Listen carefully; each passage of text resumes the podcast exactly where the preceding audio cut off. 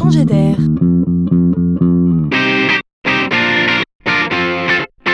C'est la chronique de Laurent Collen. Imaginez-vous encore possible d'évoluer dans la société d'aujourd'hui sans user d'Internet non. Pour vous informer, vous former, trouver un emploi, interagir avec les autres, le net est incontournable. Être privé de net, c'est être en marge du monde. Alors, que penser des personnes handicapées qui déjà ne peuvent se mouvoir librement dans notre monde et qui en plus se découvrent inaptes à utiliser un ordinateur?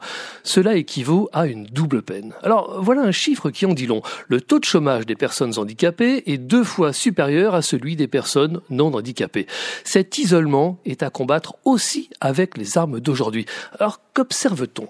Des logiciels lisent les textes à haute voix pour les aveugles ou les traduisent en braille pour les sourds sur des objets connectés. Des applications agrandissent la taille des textes pour les malvoyants. Certains handicapés moteurs peuvent faire bouger la souris de l'ordinateur avec leur menton ou n'utiliser que le clavier avec une assistance vocale, voire un clavier virtuel qui apparaîtrait sur l'écran.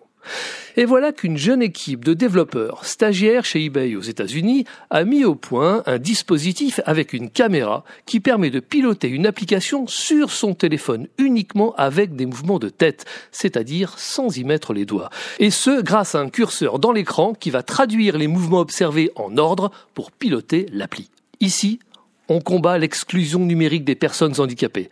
On travaille dur pour les connecter au monde devenu digital.